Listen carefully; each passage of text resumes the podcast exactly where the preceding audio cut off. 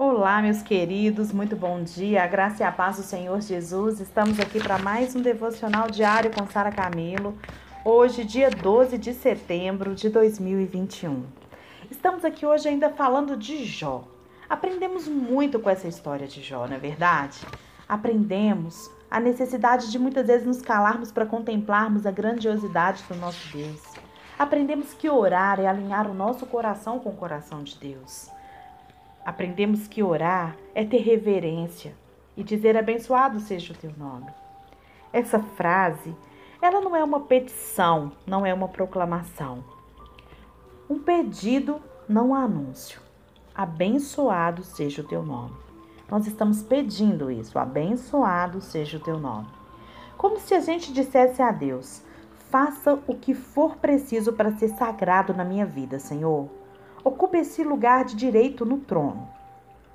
Exalte-se em mim, magnifique-se em mim, glorifique-se em mim. Seja o Senhor. E eu, Pai, vou ficar quietinha porque eu quero só o Senhor. A palavra hallowed, hello. Ah, eu não sei ler direito em inglês não, gente, mas acho que é isso mesmo. Hallowed em inglês significa abençoado. Vem da palavra holy, que significa separar.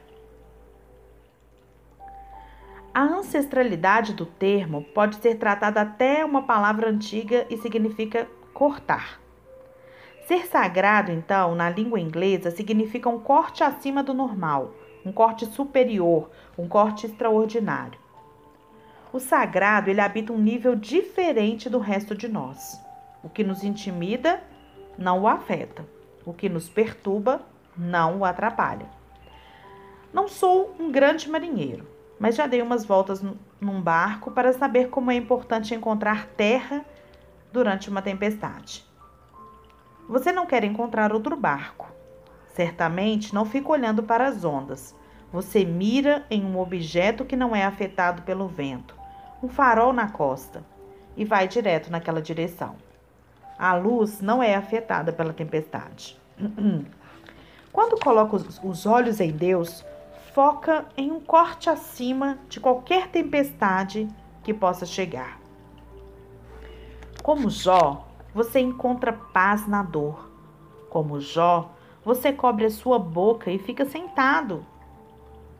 Parem de lutar. Saibam que eu sou Deus. Está lá no Salmo 46, 10.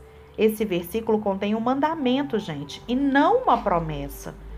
Parem de lutar. Saibam que eu sou Deus. Muitas vezes a gente lê isso aqui como uma promessa, mas não é, é um mandamento. O mandamento, parem de lutar. Cubram a boca, dobrem os joelhos. A promessa, você saberá que eu sou Deus. O véu da fé, ele navega nas, sobre águas claras. A crença voa nas asas da espera. No meio das suas tempestades diárias, lembre-se de ficar em silêncio e voltar os seus olhos para Ele. Deixe que Deus seja Deus, deixe que Ele o banhe em sua glória, para que tanto a sua respiração quanto os seus problemas sejam eliminados de sua alma. Fique em silêncio, seja aberto e esteja disposto. Então saberá que Deus é Deus e não deixará de confessar Abençoado seja o teu nome, Senhor. É o meu pedido. Senhor, abençoado seja o teu nome na minha vida. Santifica a minha vida, porque o teu nome é abençoado. O Max fala que faz uma analogia aqui com um barco à deriva no meio de uma tempestade, que o que precisa ser feito é focar um ponto fixo que não é movimentado pelo vento, como um farol ou uma ilha. Focar aí direto. Não prestar atenção no vento, não prestar atenção nas ondas, não prestar atenção em outros barcos, mas focar naquilo que você está fazendo, na direção que você vai seguir. Quando a gente faz isso, a gente vai além é o que chama aqui corte acima. Consagrar, né? O sagrado significa corte acima do normal. Então a gente olhar acima do normal, além das circunstâncias. E entender que a gente deve parar de lutar e focar. Porque como?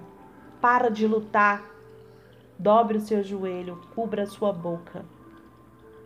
Tá na tempestade? Faça isso. Foca e navega. Sabe por quê? Porque você tem uma promessa, você saberá que eu sou Deus. E o véu da fé vai navegar sobre as águas claras e a crença vai voar nas asas da espera. No meio da tempestade da sua vida, não fique tentando olhar para outros lados. Foca no único, no corte certo, no corte acima, que vai te libertar de naufragar.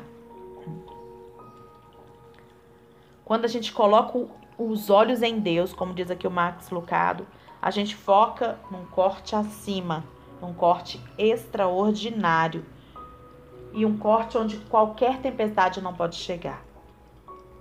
E como Jó, a gente vai encontrar paz no momento de dor. A gente vai ficar sentado ali contemplando a grandeza desse Deus. Tem uma frase que eu gosto muito que diz assim: que paz não é a ausência de problemas, mas paz é a presença de Deus. E é essa presença, a gente permitindo essa presença, é que nós vamos ser abençoados. Com o nome dele sendo abençoado na nossa vida. Então, que você possa fazer nesse domingo esse pedido para Deus. Pai, abençoado seja o teu nome na minha vida. Alinha o seu coração com o do Mestre. Conheça o Senhor. Te dispõe a conhecê-lo e não a ser conhecido por ele. Sabe por quê? Porque ele já te conhece demais, demais, demais. Ele já sabe tudo que você pensa. Ele já sabe tudo que você vai fazer daqui a um segundo. Ele não quer te conhecer. Ele quer que você conheça ele e que você desfrute de tudo aquilo que ele tem para te dar. Maravilhoso domingo para todos vocês, para todos nós.